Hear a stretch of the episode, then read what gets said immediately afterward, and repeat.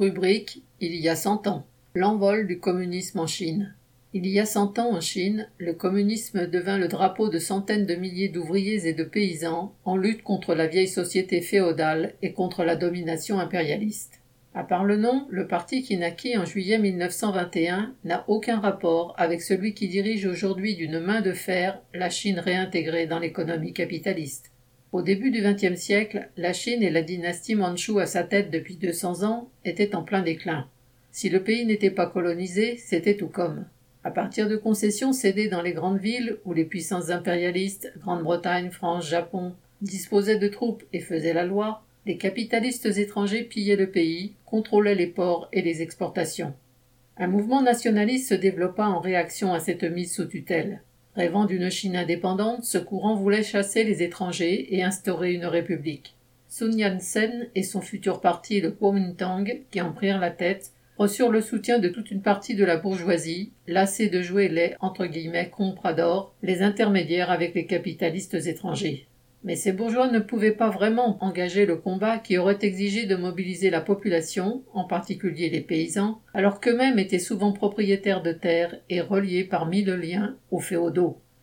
En 1911, la dynastie, lâchée par l'armée, s'effondra. Sun Yat-sen proclama la République. Mais sans réelle base sociale, son pouvoir n'eut d'existence qu'à Canton. La Chine sombra dans le chaos, dépecée par les seigneurs de guerre, ces chefs militaires qui se taillèrent des fiefs où chacun, en bonne intelligence avec les puissances occidentales, faisait régner sa loi.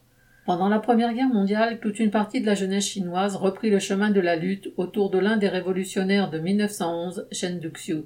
Son journal, La Nouvelle Jeunesse, proclamait que la nouvelle génération devait rejeter la vieille société et la remplacer par la démocratie et la science. À la fin de la guerre, les promesses du président américain Wilson sur l'autodétermination et la justice pour tous les peuples avait nourri l'espoir que la Chine serait libérée de l'oppression japonaise et occidentale. Le traité de Versailles, consacrant la domination des vainqueurs, dissipa ces illusions. En réaction, le 4 mai 1919, la jeunesse étudiante se souleva. Chen Duxiu fut l'un des principaux porte-parole du mouvement, qui s'étendit au pays entier et auquel, chose nouvelle, se joignirent nombre d'ouvriers en grève. La classe ouvrière était en plein essor. Le pays comptait un million d'ouvriers en 1916, le double en 1922. Pendant la guerre, plus de 200 000 Chinois avaient été envoyés en Europe où ils entrèrent en contact avec le mouvement ouvrier occidental. De retour, ils jouèrent un rôle clé dans la création de nouvelles organisations ouvrières indépendantes, en particulier des syndicats, qui supplantèrent les guildes dominées par les patrons. L'intervention ouvrière en 1919 fit trembler la vieille société, hâta la libération de nombreux prisonniers, parmi lesquels Chen Duxiu. La vague du 4 mai 1919 fut le prélude de la révolution de 1925. Les jeunes rejetaient la vieille société et ses traditions surannées. Nombre d'entre eux furent attirés par la révolution russe, qui avait libéré ouvriers et paysans des chaînes d'une société tout aussi arriérée, et qui s'affrontait alors à tous les pays impérialistes. De son côté, le mouvement ouvrier progressait.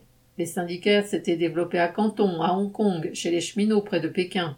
Des revues marxistes étaient publiées dans les universités. De petits groupes d'études marxistes rassemblaient quelques dizaines d'étudiants qui cherchaient activement le lien avec la classe ouvrière. Ainsi, à Shanghai, ils éditèrent un hebdomadaire, Le Monde du Travail, qui publiait des enquêtes racontant la vie des exploités, mais aussi leurs doléances et leur colère. Autour notamment de Chen Duxiu, ces groupes furent à la base du Parti communiste chinois, PCC, officiellement fondé avec l'aide de la Troisième Internationale en juillet 1921. Sur les conseils de l'Internationale, le PCC décida en 1922 de rentrer dans le Kuomintang au nom de la lutte commune contre l'impérialisme et afin surtout d'entraîner les ouvriers attirés par ce parti, tout en conservant son organisation et ses moyens d'expression.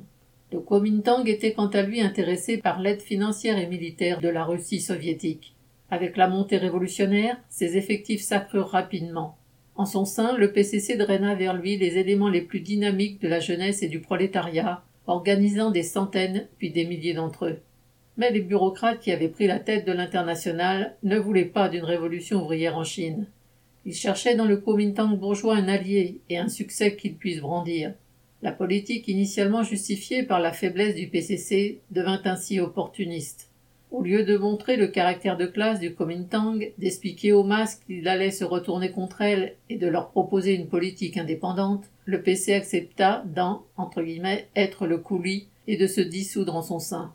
Chiang Kai-shek, le successeur de Sun Yat-sen mort en 1925, fut présenté par les successeurs de Lénine comme un dirigeant révolutionnaire et fut accueilli à Moscou avec tous les honneurs. Les bureaucrates trompaient ainsi les masses et les désarmaient. En 1926, Chiang Kai-shek, depuis Canton, se lança à la conquête de la Chine. Les insurrections paysannes précédaient son arrivée, chassant les seigneurs de guerre avant d'être réprimés par les armées du Kuomintang et en 1927, Chiang Kai-shek, maître d'une grande partie de la Chine, se retourna contre les communistes et les écrasa à Shanghai, où ils avaient pris le pouvoir. Des milliers d'ouvriers et de militants furent exécutés. Après cette terrible défaite, Shen Duxiu et quelques militants rallièrent le courant trotskiste en continuant à défendre dans les villes la perspective de la révolution prolétarienne. Mais la majorité de ce qui restait du PCC, isolé de la classe ouvrière qu'elle avait menée à la défaite, trouva refuge dans les campagnes. Au nom de la même politique nationaliste, le parti désormais dirigé par Mao défendait l'alliance de toutes les classes, enchaînant ouvriers et paysans à leurs exploiteurs, bourgeois et propriétaires fonciers, pourvu qu'ils soient chinois et patriotes. Le PCC devint un appareil nationaliste concurrent du Kuomintang. Il s'empara du pouvoir en 1949 en s'imposant, y compris contre la classe ouvrière. La révolution chinoise de 1925-1927 fut une tragédie. Mais ni l'énergie des ouvriers ni celle des militants révolutionnaires ne firent défaut. Au contraire, la montée ouvrière et l'existence d'un parti communiste même jeune ouvraient la voie à la révolution sociale. Ce qui manqua, c'était une politique indépendante, affirmant que la seule issue pour la classe ouvrière était de chercher à prendre le pouvoir. Serge Benham.